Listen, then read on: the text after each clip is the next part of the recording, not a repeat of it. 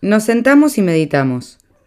La meditación no es cuestión de intentar producir un estado hipnótico de conciencia o de crear una sensación de relajación.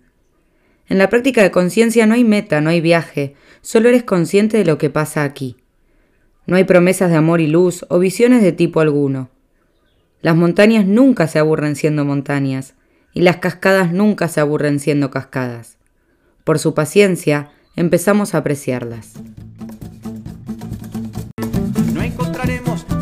Más pertinente que decirle a la mente, detente, silencio.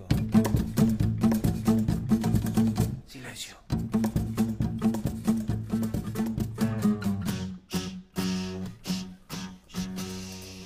Esto es Valiente Sí, Vaya Observando Ando. En los próximos dos capítulos les vamos a estar hablando de meditación, una breve introducción para quienes quieran profundizar en este camino. Tanto si ya meditas como si no, es importante encontrar una base sólida y estable para la práctica, y definir en lo profundo lo que significa meditar. Es importante preguntarnos desde dónde nos queremos relacionar con esta práctica y con la vida. Hoy me acompaña Rubén, con Rubén nos conocimos justamente haciendo un curso para ser instructores de meditación. Hoy somos pareja y concubinos en la Sierra de Madrid y también con las ganas de empezar a compartir un poco todo aquello que nos habían enseñado, abrimos lo que es Observando Ando, que es muy parte de este podcast, así que podríamos decir que también es parte de Valiente Sí. Bienvenido, concubino. Hola, Catita, ¿qué tal? Gracias por, por dejarme participar aquí contigo. Es un placer. Bueno, así un poco para empezar, nos gustaría contarles cómo fue nuestro camino con la meditación y sigue siendo, pero un poco cómo empezó y qué significa para nosotros. Así que, mm, Rubén, un poco cómo fue, cómo llegó a vos la meditación y qué significa para vos hoy. Pues bien, eh, la meditación llega en mi vida, pues lo que diría una de, de estas casualidades mágicas aunque hoy ya me cuesta creer en las casualidades. Llega en un momento difícil e intenso y un momento en el que mi vida pues eh, ya llegaba al hueso. Ya llegaba al hueso eh, y la ansiedad y el sufrimiento me acompañaban pese a tener una vida eh, que puede definirse como, casi perfecta.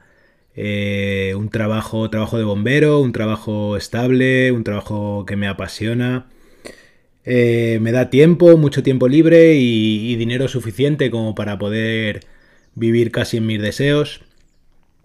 En ese momento disfrutaba también de, de lo que era mi pasión, la escalada eh, un hobby que ya me acompañaba pues casi desde hace 20 años y que combinaba de manera perfecta eh, la actividad física, la naturaleza, buena gente y viajes por todo el mundo. Y para cerrar todo esto en el cuadro de mi vida, pues también estaba mi pareja, que lo fue durante 10 años, y que era una relación bonita, una relación estable y, una convivencia una convivencia eh, agradable en mi vida. Entonces, con todo y con esto, eh, la, ansiedad, como digo, me acompañaba, el sufrimiento me acompañaba y era como un ir constantemente inflando globos que terminaban por explotar, eh, terminaban en, en cuadros de alguna manera depresivos, así más internos, y todo esto estalla con, con la llegada de, de este virus eh, de terror y con la, la consecuencia de verme frente a mi soledad. Eh, también termina mi relación de pareja y de alguna manera termina mi relación con la escalada por, por las circunstancias del momento. Entonces ahí, justo eh, cumpliendo mis 40 años, pues llega esta flecha de la meditación y, llega apuntando un poco a darle la vuelta al jamón. Eh, y, involucrarme e inmiscuirme eh, con curiosidad en este, en este mundo nuevo. ¿Y qué significa para vos hoy la meditación? Bien, pues después de estos casi ya dos años, desde que llegó esa flecha, em, podría decir que significan como unas gafas nuevas a través de las cuales vivir la vida a través de las que curiosear en, un mundo mágico, en un mundo misterioso y un mundo apasionante que aparece detrás de la meditación. También lo veo como, como, una puerta sagrada, una puerta que comunica lo externo con lo interno, lo interno con lo externo, y me ofrece una oportunidad para, para descubrir de nuevo ambos mundos y, para integrarlos y darme cuenta de que, de que la puerta en sí mismo es, es solo eh, ficticia. Y por último, pues eh, podría decir que es como una hermosa oportunidad para de alguna manera hacer las paces profundas conmigo mismo, las paces con la muerte y las paces con Dios, o lo que puede entenderse con lo espiritual. Muy profundo todo. Mucha información muy profunda y muy bonita. A mí mm, el proceso me llegó, así la palabra meditación o el meditar me llegó haciendo un máster en coaching acá en Madrid, que nos empezaron un poco a hablar de lo que era, meditábamos un poco y empecé a practicar, pero medio como pollo sin cabeza, sin saber comprender como que no entendía lo que estaba haciendo. Me sentaba a meditar, pero no entendía el por qué, cómo. O sea, me sentaba porque sabía que hacía bien, pero como que nadie me había dicho un poco cómo hacerlo. Entonces, escuchando charlas, llegué a un curso de MBCR que era gratuito online y me encontré como por primera vez tomándome algo que nadie me controlaba, ni me pedía la tarea, ni nada, y le dedicaba horas por día a leer, escuchar, meditar. O sea, nunca me había pasado tomarme algo con tanta responsabilidad sobre lo cual un otro no me iba a estar evaluando. Y ahí fue como mi primera pista de esto no me había pasado antes. Casualidad o no, como decías vos recién, yo tampoco creo en las casualidades. Una semana de ese curso hablaba mucho del dolor crónico y sugería un libro para reconfigurar las creencias acerca del dolor de espalda. Yo justamente esa, esa semana estaba con un dolor de espalda, una crisis de dolor que no me podía ni mover de la cama, yo tengo tres hernias de disco, y me llegó ese libro y ese libro, ese curso, me cambiaron por completo la manera de ver el mundo. Hoy hace años que no me duele la espalda y el diagnóstico sigue estando, entonces para mí es como que la meditación no fue tanto el sentarme a meditar en sí mismo, que también es parte, sino que fue todo el camino que me abrió el hecho de estar abierta a observar. El hecho ya de cambiar el chip en mi cabeza y estar abierta a observar cómo funciona mi mente, abierta a cuestionarme todo lo aprendido, ponerme en esa conciencia testigo que observa, y desde ahí ver cómo en la vida todo ese aprendizaje me llevó a ver el mundo de otra manera, me llevó a ver todo de otra manera. Pero sobre todo me llevó a ver la inutilidad del sufrimiento, que no tiene nada que ver con el dolor, y me llevó a responsabilizarme de las cosas que me pasan, que al final son mías, me hizo salir mucho del victimismo. Es un camino que no tiene fin y eso me parece como de lo más bonito que tiene la meditación o el autoconocimiento. Yo la meditación la relaciono a una herramienta de autoconocimiento porque al final es algo que te hace frenar y no hay manera de conocernos si no frenamos, si no damos ese espacio. Entonces básicamente yo podría decir que encontrarme con la meditación o que la meditación me encuentra a mí me cambió la vida, sin duda. Ahora, ¿Por qué está tan de moda la meditación? O sea, ¿qué es lo que hace que tanta gente lo esté buscando, que tanta gente esté hablando del tema? ¿Desde dónde lo hacemos? ¿De dónde lo buscamos? Bueno, yo creo que, es algo milenario y siempre ha estado eh, presente. Es verdad que ahora se oye mucho la palabra meditación y creo que es ni más ni menos que una consecuencia de eh, la agitación profunda que vive Occidente, concretamente, y esa subida de niveles de miedo, niveles de ansiedad, niveles de sufrimiento, eh, niveles de locura mental o como se quiera definir.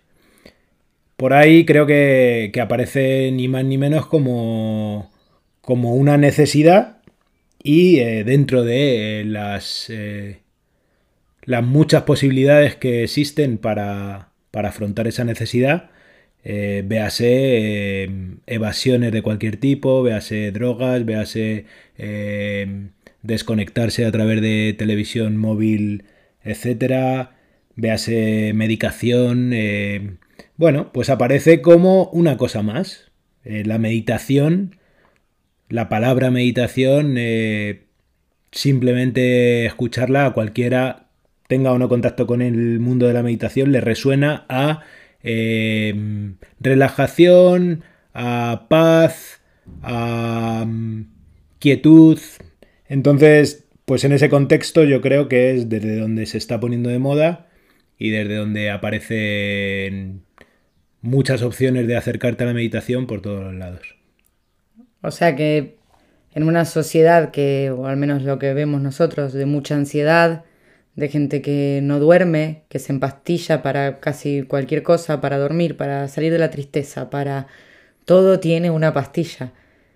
A mí me da la sensación de que hay gente que empieza a buscar una alternativa a eso, o relaciona meditación a bienestar, entonces va en, busca, en búsqueda de ese bienestar que cree que la meditación da. Veo como un peligro igual también en esta moda, ¿no? Que es desde dónde vamos a buscar la meditación. Sí, efectivamente. De hecho ya existe por ahí el término eh, Mac Mindfulness. Y ahí, efectivamente, con todo esto de la espiritualidad, pues hay también un, una superficialidad, eh, un mercado y como dices tú, eh, bueno, un peligro o no, pero simplemente em, transformar algo eh, sagrado en una pastilla más, en un botón más y si lo busco desde ahí, si lo busco para, para tomarlo y calmar mi ansiedad, probablemente lo transforme efectivamente en una pastilla más. Eh, sí, creo que, depende mucho desde dónde y ahí es cada uno su aproximación lo que va a dar el, significado a la práctica.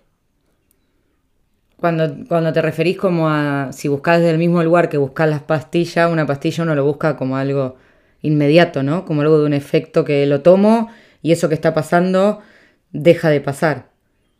Y está bueno también recalcar que la meditación nada tiene que ver con eso, no hay... No, existe un botón espiritual que apretar sin haber caminado el proceso, con tiempo, con paciencia, con confianza. a nivel profundo no es una solución a nada. O sea, meditar no es sentarse, ay, bueno, me siento, medito eh, y ya está. O sea, meditar es en sí mismo un estado natural del ser es un estado que naturalmente somos, al que podemos invitar cultivando el presente y sentándonos de manera formal o practicando de manera informal, pero puede que venga o no ese estado del ser. Lo seguro es que si no lo invitamos, si no nos sentamos, no va a venir, como cualquier invitado cuando lo invitas a un cumpleaños. Entonces creo que es importante observar, como dice Rubén, desde dónde lo hacemos decidir desde dónde lo quiero hacer, porque si no puede al final convertirse en otra evasión más de las tantas que ya sabemos. Entonces, bueno, como ya estoy meditando, ya eh, está todo bien, porque ya estoy haciendo algo. Y en realidad es mucho más profundo, mucho más sutil, y es un proceso mucho más largo que cualquier pastilla, pero con efectos a más largo plazo que cualquier pastilla. Dicho esto, hay mucha, mucha información acerca de lo que es meditar. A mí me pasa mucho que a veces hablando con amigas me dicen, no, yo no puedo meditar porque no sé poner la mente en blanco. O no puedo callar mis pensamientos, pienso mucho, entonces ya yo no puedo meditar. Hay muchas creencias acerca de lo que la meditación eso no es. Entonces nos gustaría un poquito decir lo que no es para empezar. Empecemos a sacar todo aquello que no es para que se revele por sí mismo lo que sí es. ¿Vamos a uno? Dale. Meditar no es pensar mucho sobre un tema o reflexionar mucho sobre un tema. Como muchas veces decimos, ay, meditalo con la almohada. Sí, eh, al final muchas veces eh, dejar libre a, la mente en torno a temas que, nos perturban o nos preocupan, eh, hay, hay, muchas veces que, que son vueltas infinitas y efectivamente por mucho tiempo que dediquemos a centrifugar y a pensar sobre ello, es como estar en un callejón sin salida. ¿Es meditar dejar la mente en blanco? ¿Eso puede pasar? ¿Es posible dejar la mente en blanco? Bueno, eso de alguna manera es lo que todos, consciente o inconscientemente, creo que desearíamos. ¿no? Todos, el que más o el que menos, o el que se aproxima a la meditación, ¿no? desde esa necesidad de la que hablábamos, eh, se siente abrumado y avasallado por, eh, por sus pensamientos. Entonces, de alguna manera, eh, la idea de encontrar algo que frene todo ese aluvión de pensamientos, pues es maravillosa. Eh, la mente es lo que es y hace lo que hace. y entonces pensar que podemos mm, desconectar la mente que deje de, pensar y deje de, hacer lo que hace, pues yo creo que es eh, separar una parte natural de nosotros mismos y es una ilusión, es ilusionarte con que eso pueda, pueda pasar. No es dejar la mente en blanco entonces. y ya lo vamos a ir viendo, pero se trata de observar qué pasa por mi mente sin juicio. Si hay mucho pensamiento, hay mucho pensamiento si hay mucha rumiación y mucho pensar sobre el pasado, mucho pensar sobre el pasado. Si hay mucho sobre ansiedad del futuro, mucha ansiedad del futuro es un poco observar lo que es. Y eso no suele ser una mente en blanco, porque en, en principio, vamos a decir en principio, no es nuestra naturaleza. No es una técnica de relajación tampoco. Acá es importante hacer una distinción. Mucha gente dice, ay, si yo hago una meditación para irme a dormir y me pongo la meditación en la cama y con eso me duermo.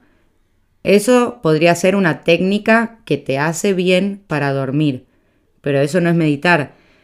La meditación es estar muy presente y muy consciente de lo que está pasando y cualquier técnica que en realidad te lleve a dormir o a la somnolencia no es tanto meditación, sino más bien una técnica de relajación, que hay muchísimas, pero está bueno hacer esta distinción. Una cosa es usar algo para dormir y otra cosa es sentarme a meditar y a cultivar el momento presente. Sí, eh, totalmente de acuerdo, Cata.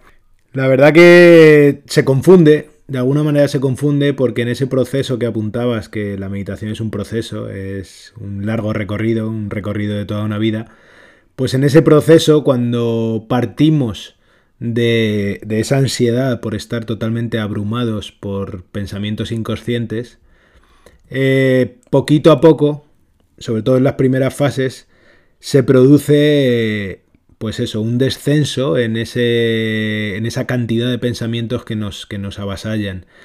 Y eso eh, tiene una consecuencia directa que es eh, la sensación de, descanso, una sensación de relajación, de no tener ese torbellino molestando en mi cabeza el 100% de mi tiempo.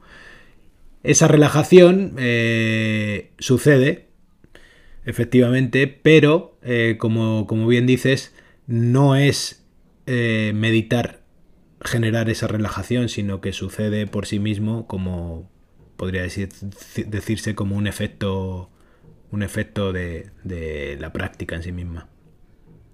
De hecho, al principio, al menos para mí, no tuvo nada que ver con relajación. Al principio para mí llevó mucho esfuerzo Después se puede convertir en un sin esfuerzo, pero al principio lleva esfuerzo porque hay que desautomatizar muchísimas cosas que tenemos aprendido, sobre todo de rumiación mental y de cómo dejamos que nuestra mente vaya por sí sola sin ni siquiera nosotros estarla observando o eligiendo en qué quiero pensar, en dónde quiero enfocar mi atención. O sea, romper con todo eso lleva un esfuerzo como cualquier cambio para que después eso surja sin esfuerzo, como cuando aprendo a manejar, que aprendo a manejar y al principio me cuesta pensar en la primera, en la segunda, en la tercera, en la cuarta, me lleva un esfuerzo y después ya me sale naturalmente pasar de primera a segunda, de segunda a tercera. Y por último creo que es importante destacar que la meditación en sí misma no pertenece a ninguna religión o tradición particular, ni es una ciencia exacta. No es que la meditación es de los budistas o la meditación es de eh, Occidente con el MBCR, no. La meditación es una práctica milenaria que todas las tradiciones espirituales la utilizan, cada una con su manera, de la manera que fue encontrando que era mejor para su contexto o para su gente en ese momento. Sí, em, a mí me ayudó mucho entender esto que este último punto que dices eh, en cuanto a la apertura a ese mundo espiritual al que apunta la meditación. Eh, de alguna manera, mi recorrido vital había eh, rechazado directamente todo lo espiritual por eh, asociar espiritual con eh, religiosidad y religiosidad con eh, la religión cristiana en el formato en el que a mí se me enseñó. Entonces desde ahí surge un rechazo inconsciente directo hacia todo lo religioso y entonces hacia todo lo espiritual. Entender la meditación como una aproximación a esa parte esencial que somos, que es también eh, parte mágica, parte energética, parte espiritual, eh, y entender que no tiene nada que ver con eh, ninguna religión en lo concreto, pues es algo que me, me permitió abrirle las puertas y me permitió esa visión de, de, niño, esa visión de principiante para asombrarme con todo lo que, con todo lo que voy descubriendo. Todo esto es lo que no es. Y no nos sentimos cómodos eh, dando una definición de lo que sí es, porque creemos que no tenemos ni la verdad ni muchísimo menos. Sí sabemos que hay muchísimas definiciones, hay mucha gente que define meditación y al final lo que nos gusta a nosotros es encontrar qué significa la meditación para cada uno y qué es. Lo que sí les queremos compartir es un poco a mí la definición que más me ayudó a entender que era un proceso por lo menos y el por qué. Se dice por ahí que, que la meditación tiene mucho que ver con el cultivo de la mente despierta y el corazón despierto. Nada más ni nada menos. Cuando habla de mente despierta, se refiere a cultivar, presten atención a esto, ¿no? Cultivo, un cultivo lo siembro, lleva tiempo, hay que regarlo, o sea, es un proceso. Pero este, cuando se refiere a mente despierta, se refiere a cultivar mediante la observación, observar como verbo clave en cualquier proceso de autoconocimiento, la observación de cómo funciona mi mente en cada momento, en cada estímulo, en cada problema. Y para eso es necesario sentarse a practicar, como cualquier ejercicio físico es necesario sentarse por lo automatizado que tenemos justamente vivir en automático, sin saber cómo funciona mi mente, sin conocer el origen de mis pensamientos. Solo puedo transformar aquello que conozco. Entonces conocer la mente para poder elegir cómo pienso es una de las primeras claves de la meditación. Y el silencio que uno genera cuando se sienta a meditar es el silencio necesario para poder observar esa mente que está siempre con muchísimo ruido. Y después habla del corazón despierto. ¿Qué nos dirías, Rubén, del corazón despierto, del cultivo del corazón despierto? ¿A qué hace referencia? Pues bien, para mí eh, aquí recojo una, una definición que apunta hacia amor a lo que es, entonces ese corazón despierto es eh, precisamente ese amor, ese amor a, lo que es, a lo que es dentro y a lo que es fuera. En ese lo que es eh, es donde descubro la meditación también como una potente herramienta de conocimiento y autoconocimiento. Eh, ahí apunto también a como a una oportunidad de tomar conciencia de la conciencia. entendiendo conciencia como conocimiento del mundo interno, conocimiento del mundo externo y conocimiento de la vinculación entre el mundo interno y el mundo externo. Desde ahí la meditación pues me permite ese silencio y ese camino, esa práctica para ir rascando poquito a poquito, descubriéndome, descubriendo el mundo y descubriendo la interacción entre lo interno y lo externo. Y con mucho amor. Todo eso con mucho amor. Corazón despierto. Corazón despierto. es que recién hablabas y me venía de nuevo eh, otro temón que es la aceptación. Amar lo que es conlleva primero aceptar lo que es. Y creo que en ese paso previo estamos todos muy con muchas resistencias a aceptar con lo que es. Vivimos muy en el debería. Debería haber sido tal cosa, debería haber sido tal otra, o podría. Y es una pérdida de energía total estar en ese debería, debería, debería, porque lo que debería haber sido ya no fue, ya está, lo que es, es. Cómo me relaciono con lo que es, es lo que me convierte en una persona u otra. Y al final, la aceptación da para cuatro capítulos más, no lo vamos a abordar ahora, pero sí es algo en lo que me gustaría que hablemos en próximos capítulos.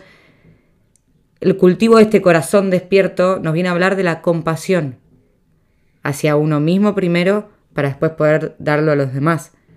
Es muy difícil tenerle compasión a otro si no primero no me tengo compasión a mí misma, si no desarrollo primero esa autocompasión. Habla mucho de la bondad y habla de la benevolencia.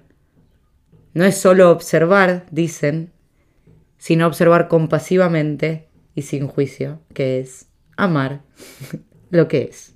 Lo que me lleva al otro verbo clave en este proceso de meditación. El primero ya dijimos que es observar. Si le quieren agregar observar sin juicio, ya estaríamos hablando de un proceso muy avanzado. Así que empecemos primero por observar. Y el segundo verbo es atender, que viene de la atención. ¿Por qué es tan importante aprender a decidir dónde ponemos la atención y que no sea otro automatismo más? Pues me gusta, me gusta la palabra atender y me ha venido me ha venido también el atender lo que voy descubriendo y atender lo que soy y atenderme, que me lleva una vez más al, cariño y al amor. Pero en lo que apuntas, en la atención y el control de la atención, eh, al fin y al cabo em, es una cuestión de, de libertad profunda también. ¿Qué hago con, con mis ojos, con mis ojos internos. ¿Cómo miro y hacia dónde miro? Al final apunta la neurociencia y la espiritualidad que donde pongo mi atención, ahí se coloca la energía y ahí se crea mi realidad. Entonces eh, ahí es donde eh, toma importancia eh, ser capaz de poner mi atención deliberadamente donde yo decido libremente. Y, eso es un poco inconsciente o conscientemente lo que buscamos cuando nos sentimos tan desbordados por esos mm, pensamientos rumiantes y desbordantes que al fin y al cabo no nos dejan decidir lo que pensamos, sino que están ahí de forma automática dominando si se quiere entender, nuestra atención, nuestro foco de atención. Lo voy a repetir porque creo, o al menos esta frase a mí me cambió muchísimo. Lo apunta también eh, toda la física cuántica, de que somos energía, ¿no? Y atraemos esa misma energía que estamos emitiendo y cultivando, consciente o inconscientemente. La meditación nos ayuda a focalizar nuestra atención. Y donde decida poner mi atención es donde pongo mi energía y de verdad es que ahí creo realidad. O sea, pensémoslo, esto suena muy abstracto, pero es muy lógico y es muy obvio. Si yo estoy poniendo la energía en el sufrimiento, se va a crear sufrimiento. Si yo estoy poniendo la energía en la culpa, va a venir más culpa.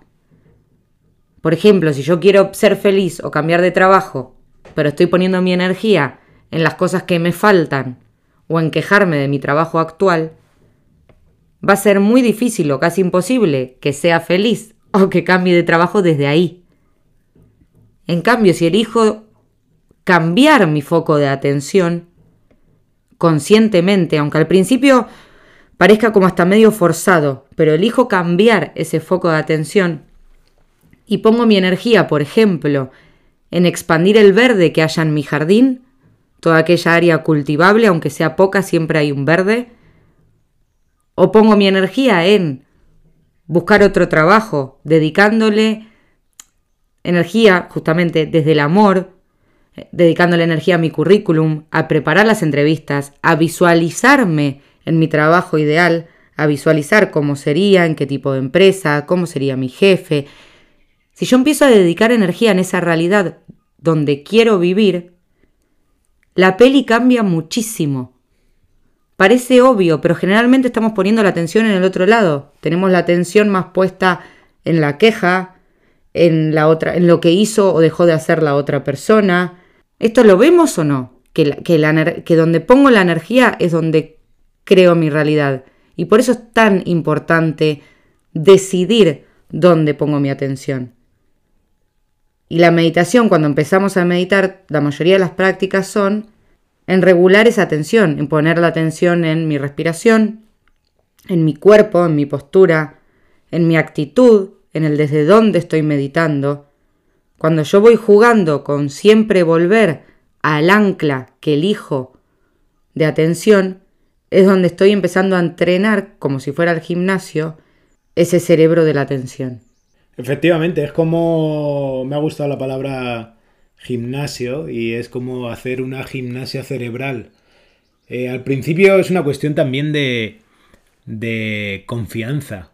Se puede, se puede, llegar a través de, bueno, pues del, conocimiento, del entendimiento, de, de buscar libros, de buscar eh, física cuántica, neurociencia, que apuntan hacia ahí, o se puede tener confianza en que ese es el proceso, ese es el proceso natural. Igual que tienes confianza en un entrenador personal cuando decides eh, seguir un programa de entrenamiento o igual que tienes confianza en un nutricionista cuando decides seguir una dieta.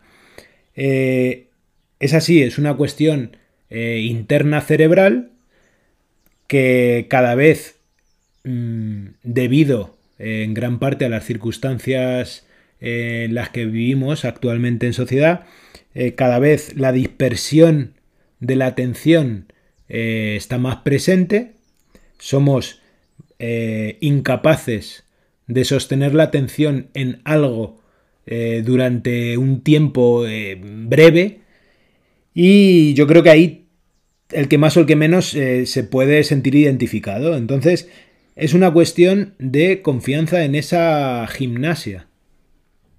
Al principio es una gimnasia que para ser eh, más asequible se propone ahí controlar el foco en la respiración, en el cuerpo, en la actitud interna.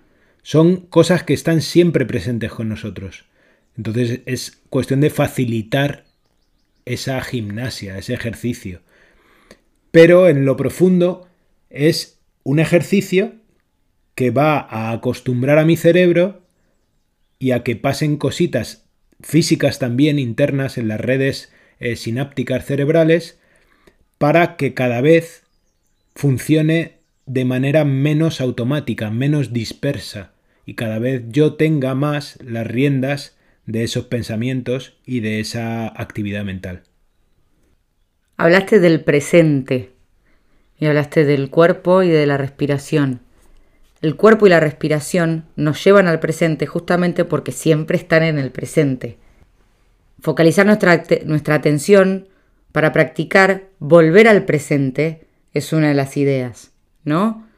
¿Por qué? ¿Por qué me interesaría a mí vivir en el presente? ¿Qué es lo que saco de rédito de esto? Por más de que meditar no va a sacar ningún rédito de nada, pero a veces la mente necesita algún motivo egoico para ponerse en marcha, ¿no?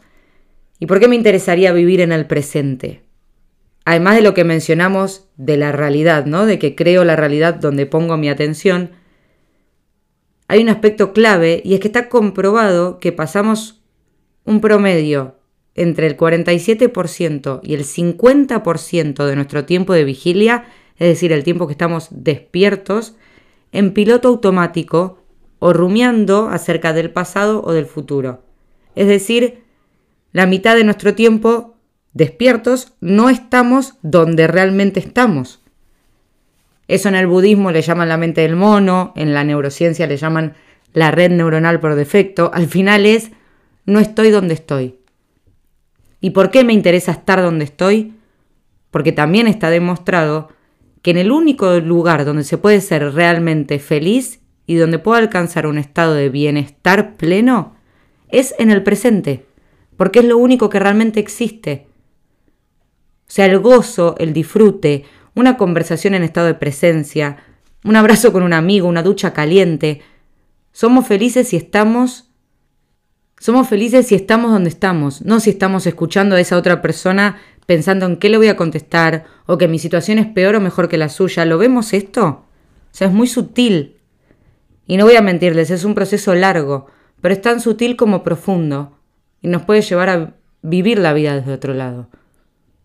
Sí, el, el poder de la hora, el poder del presente, eh, es algo sobre lo que hay mucho escrito, pero más allá de lo que se apunta, eh, yo invito a que cada uno demos la oportunidad de sentir, de sentir, eh, de sentir esa realidad. Cada uno se puede hacer esa pregunta y cada uno puede diseccionar su pasado, su futuro y su presente y analizar dónde uno vive y qué, qué quiere para su vida. Al fin y al cabo, eh, la presencia sucede cuando estás donde estás. Y estar en proyecciones mentales de futuro o en valoraciones eh, a toro pasado de, acciones o sucesos que ya pasaron nos lleva a darle muchas vueltas y a sufrir eh, mucho. Esa es mi conclusión, más allá de lo que apuntan, como digo, muchos estudios, muchos libros y muchas eh, personalidades que hablan sobre, sobre el presente. En la segunda parte de este episodio vamos a hablar un poco de cómo empiezo, cómo empiezo a dar esos primeros pasos para meditar. Vamos a hablar de distintos tipos de prácticas. Pero ¿cómo cerrarías esta primera parte? ¿Qué te quedó ahí en el tintero? Bueno, pues apuntar que, que la meditación como tal es muy profundo, es muy complejo y no es ni más ni menos que un estado eh, de nuestro ser esencial, de nuestro ser profundo. Eh, no es algo que hagamos cuando nos sentamos, sino es algo que proponemos. Y hay muchas prácticas espirituales que proponen ese estado de presencia al que yo creo que todos de manera consciente o inconsciente eh, hemos llegado alguna vez en nuestras vidas y sabemos de lo que hablamos. Ese momento en el que, en el que estás completamente ahí en el, en el presente, en el que el tiempo y el espacio eh, de alguna manera como que desaparecen y en el que saboreas esa esencia de, de lo que está sucediendo y de lo que eres.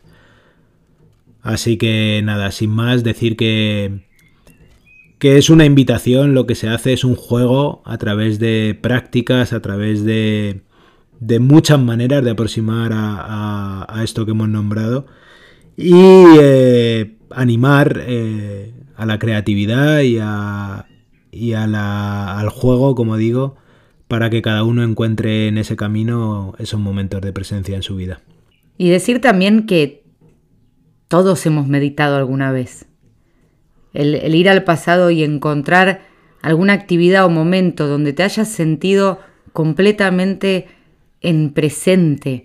No sé, a vos seguramente te pasaba mucho en la escalada, o a mí quizás me pasaba mucho en hockey, que estaba ahí, estaba atenta a qué pasaba, qué venía, lo disfrutaba, era como un momento de presencia pura.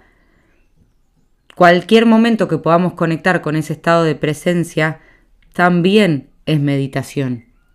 Sí, efectivamente, entiendo a lo que te refieres y, como bien apuntas, eh, escalando he tenido esos momentos, esos momentos de presencia, que podemos decir que, el estado meditativo eh, acontece, pero es importante también que cada uno eh, discierna cuando es ese momento total, de coherencia total y de presencia total, o cuando está bajo el influjo, eh, bueno, pues de sustancias, de adicciones, de esa expresión em, emocionante que provoca la adrenalina o que provoca, eh, bueno, pues cualquier, cualquier historia parecida. Bien, me gusta esa, esa sutileza y esa diferenciación. Bueno, lo dicho, vamos a seguir en el próximo capítulo para que esto no se extienda mucho. Y ya saben que cualquier consulta nos pueden escribir a hola.observandoando.es. También pueden visitar nuestra página web para conocer nuestros cursos y retiros que hacemos en la Sierra de Madrid, que es www.observandoando.es. Y también cualquier consulta que nos hagan en el Instagram de Valiente Sí, estamos atentos y podemos contestarles lo que necesiten. Hasta aquí vamos por hoy. Esto fue el primer capítulo de los dos que vamos a estar hablando de meditación. Este fue un capítulo un poco más teórico, el próximo apunta a ser más práctico. Así que gracias por estar del otro lado y por escucharnos. Si se quieren enterar de nuevos capítulos, le pueden dar a seguir en Spotify o en cualquiera de las otras plataformas. Y recuerden prestar atención justamente en donde ponen su atención. Hasta la próxima.